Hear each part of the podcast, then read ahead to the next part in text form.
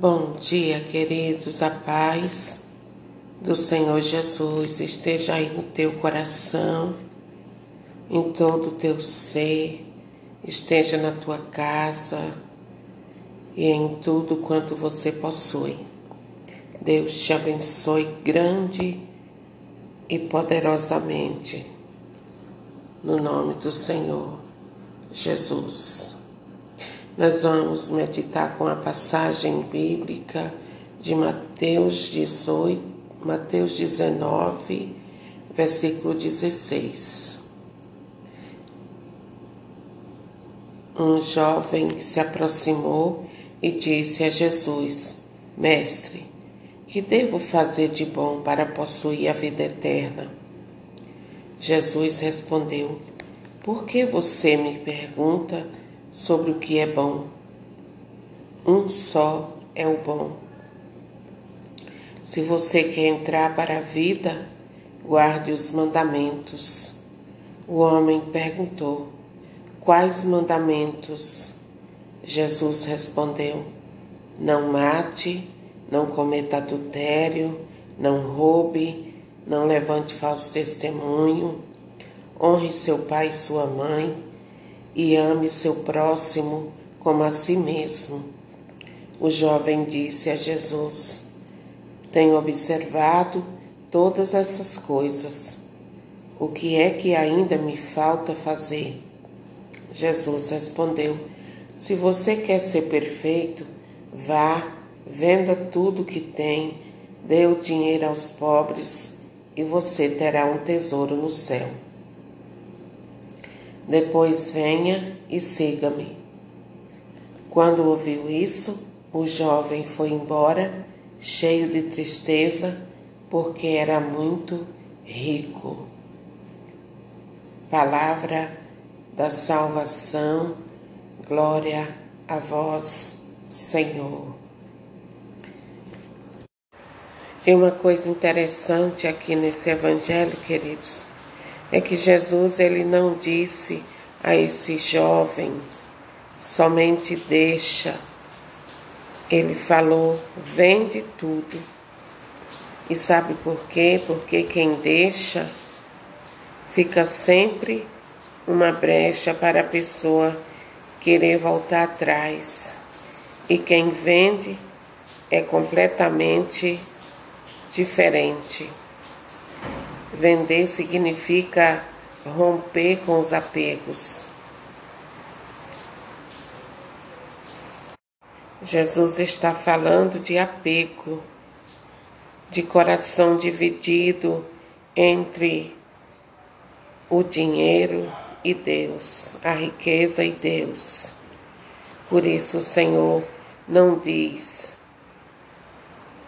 deixa ele diz assim: vende, porque ao vender a gente se desvencilha deste impedimento que nos faz ficar distantes de Deus. Com a família, ele diz assim: deixa, deixa teu pai, deixa tua mãe e se unirá à tua esposa e não vende, porque com a família a gente não vende os laços familiares, não negociamos a família. E quem não vende deixa sempre uma segurança. É verdade ou não é? Então por isso Jesus disse: venda, venda tudo que você tem e depois segue-me. Porém, este jovem, ele não estava preparado, ele não estava, de fato, vivendo a palavra de Deus. A verdade é que nós queremos a salvação, mas não queremos mudar de vida, não queremos largar a nossa vida velha. O religioso ele quer ser salvo, mas não quer nenhum tipo de mudança na sua vida, não quer que ninguém interfira, no seu modo de viver. Ele quer permanecer do mesmo jeito. Ao contrário daquele que se entrega totalmente ao Senhor, ele aceita a palavra de Jesus e permite ser moldado por ela. Enquanto o religioso, aquele que só observa, mas não coloca em prática, ele permite que a palavra de Deus conduza a sua vida. E quantas pessoas, queridos, vêm à igreja e voltam para suas casas tristes, vazios, porque ouvem a palavra, mas não aceitam a palavra. Ou não aceitam, uns não aceitam aquilo que o Senhor diz na palavra, e outros até aceitam, mas não colocam em prática. E é aí onde mora o perigo para você e para mim, porque só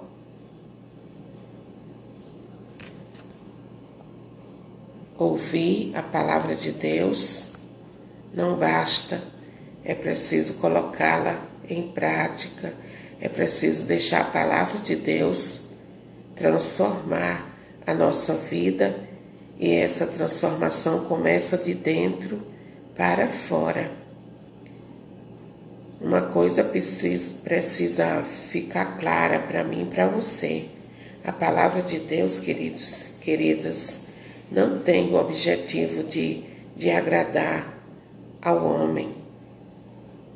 O objetivo da palavra de Deus é salvar o homem e quando eu falo homem, é homem, homens e mulheres. A palavra de Deus, ela é como um médico, um bom médico que faz um diagnóstico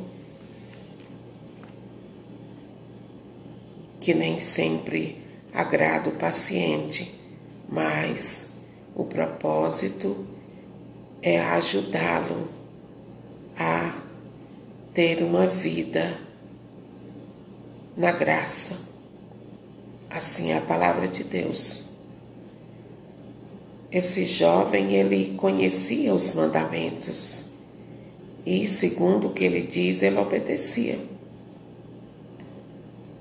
Demonstrou fé, demonstrou que acreditava na vida eterna, acreditava na imortalidade da alma, porque se ele não acreditasse, ele não teria se reportado a Jesus e perguntado a respeito da vida eterna. Se ele perguntou, é porque ele cria que após esta vida existe uma outra vida que é eterna, seja na presença de Deus ou não, ela é eterna. Mas para sermos salvos, ganhar a vida eterna, nós precisamos estar dispostos à mudança na nossa vida. E muitos não têm essa disposição no coração e na alma. E aí é um problema. É um problema grave, gravíssimo, porque nós precisamos de ter essa disposição no nosso coração para acolher a palavra de Deus, porque é ela o poder de Deus que transforma a nossa vida. Se você prestar bem atenção nesse texto, esse jovem ele era conhecedor dos mandamentos. E, se, e ele dizia assim: Senhor, isso eu já faço. O que, que ainda me falta? E, e olha só, queridos, Jesus deixa bem claro para esse jovem e para mim e você, que fazer por fazer para Jesus não vale. É preciso guardar os mandamentos. E guardar os mandamentos, queridos e queridas, significa colocá-los em prática na nossa vida. E Jesus, ele, como observamos aqui no texto, ele enumera os mandamentos e ele diz: Isso aí já faço desde criança, Senhor. Isso aí eu já faço desde criança. Tenho observado todas essas coisas, Senhor. O que ainda me falta? E quando Jesus revela a ele o pulo do gato para que ele seja salvo, ele discorda, não aceita, e é aí que está o perigo para muitos de nós.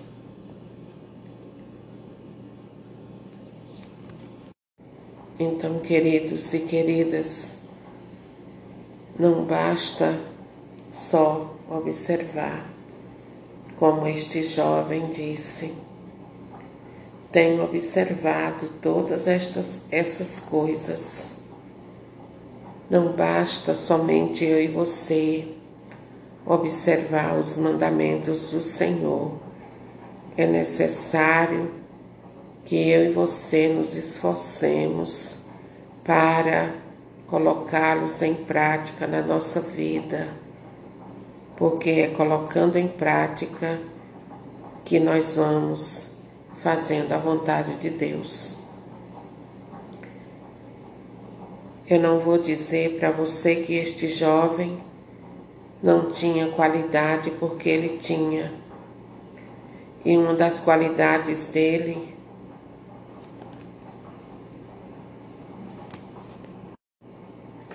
Uma das qualidades dele, queridos e queridas, era a sinceridade. A sinceridade que havia no coração dele.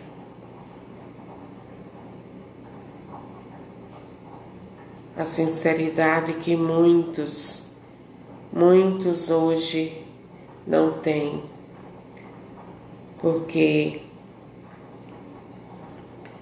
esse jovem, ele abriu o coração, ele não tentou ficar com os dois, ficar com o dinheiro e com Deus. O dinheiro era o ídolo dele, era o Deus dele. Então ele foi bastante sincero. Ao contrário de muitas pessoas hoje, como é notório para todos nós, que grande maioria das pessoas elas vão de manhã na igreja, na Santa Missa e à noite estão batendo tambor nos centros de macumba. Eles acendem uma vela para Deus e outra para o diabo.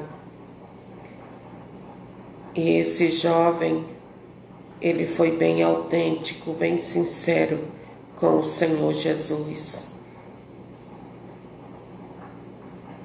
Porque muitos, para ficar com os dois, como se, se, se isso desse certo, preferem ser falsos, desonestos, fazem uma média e assim vai. Vai levando a vida. Uma média aqui, uma média lá, outra média ali. E vão seguindo a vida.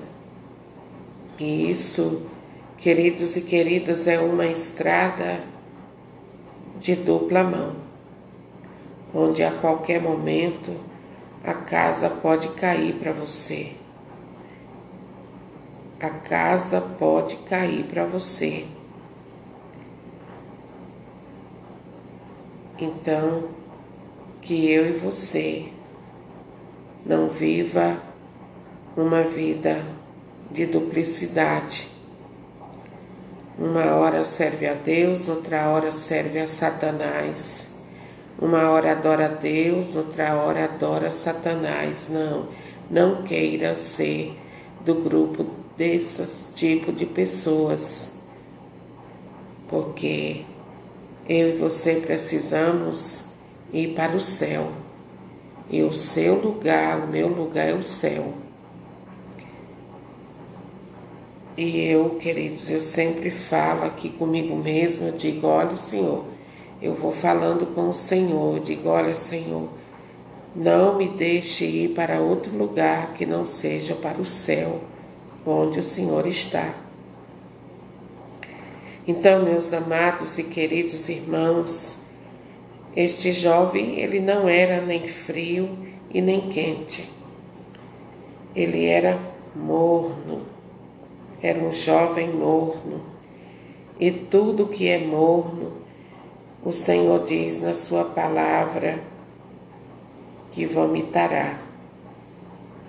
Coisa morna não tem quem aguente, queridos.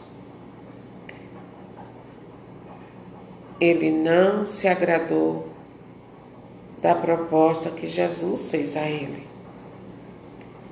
E o que, que ele fez? Virou as costas e foi embora, cheio de razão.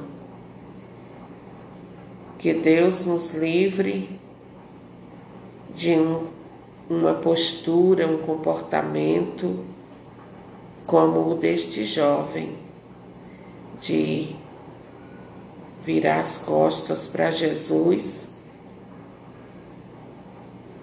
e seguir a vida do nosso jeito. A nossa vida precisa ser orientada por Deus para que caminhemos rumo ao céu. Deus abençoe a sua vida, que você tenha um dia na graça do Senhor Jesus. Deus te abençoe.